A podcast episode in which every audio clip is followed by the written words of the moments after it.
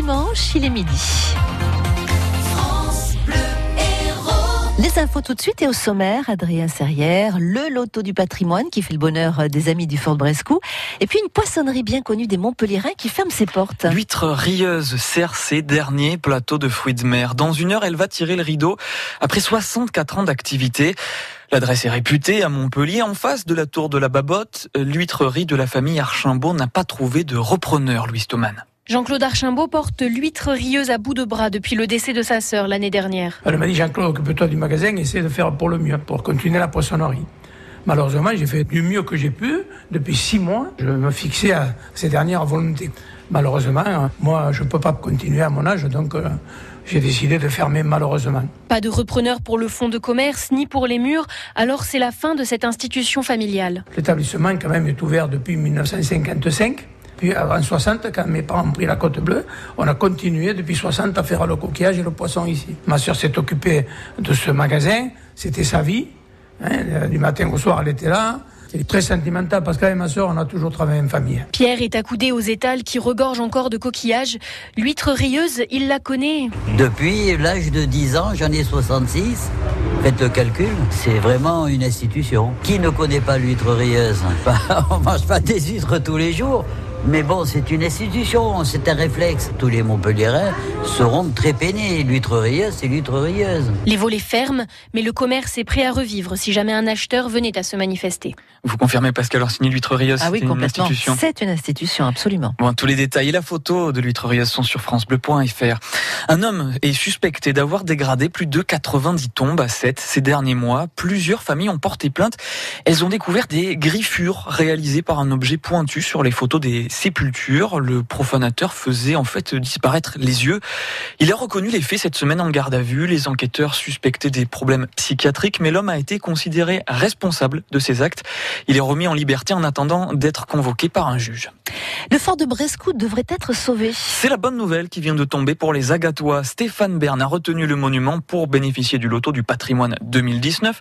Euh, pour la première édition l'an dernier, le tirage avait permis de récolter 22 millions d'euros. Stéphane Bern, chargé de la mission patrimoine auprès du président de la République, espère faire encore mieux pour l'année 2019. Et la nouvelle fait le bonheur de l'association des Amis du Fort de Brescou. Son président, Jean-Louis Gugisberg.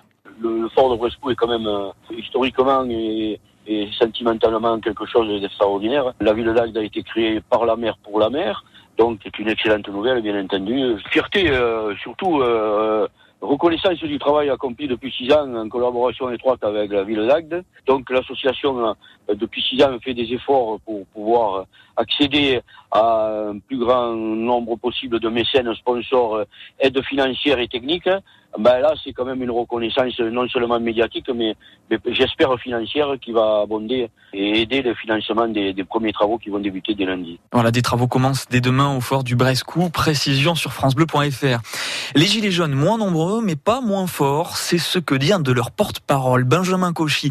Il reconnaît que la mobilisation a atteint son niveau le plus faible hier, mais pour autant leurs revendications sont dans tous les esprits. Il attend une réponse concrète du président de la République, Emmanuel Macron. Le MHSC en plein dans le mille. Et oui, le club montpellierin dispute son millième match de première division de foot cet après-midi. Euh, C'est contre Angers à la Mosson.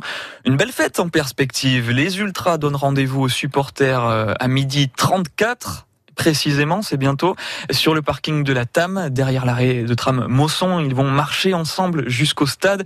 Mais pour que la fête soit vraiment belle, il faudra une victoire. Montpellier doit confirmer, après sa victoire à Bordeaux, Romain Bercher. Autant dire un défi, non pas à cause de l'adversaire qui se présente cet après-midi au stade de la Mosson, mais parce que ça fait cinq mois que Montpellier n'a pas gagné de match de suite en championnat.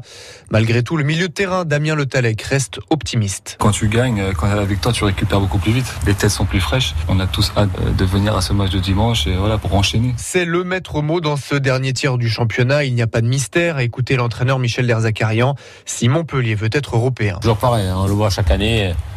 Les équipes qui, font des séries, qui restent là-haut. Il faut, il faut gagner les matchs. Et les nuls, là, ça t'avance pas.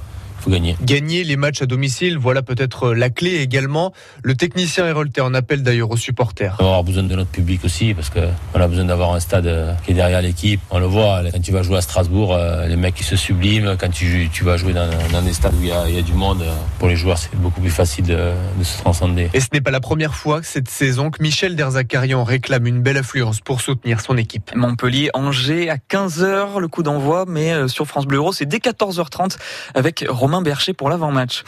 Autre rencontre de prestige aujourd'hui à Montpellier, le MHB reçoit le PSG handball. C'est un quart de finale de Coupe de France et c'est à 19h40 au Palais des Sports René Bougnol. À suivre également cet après-midi le match du 15 de France de rugby en Irlande, avant-dernier match du tournoi des Six Nations. Là, le coup d'envoi est à 16h.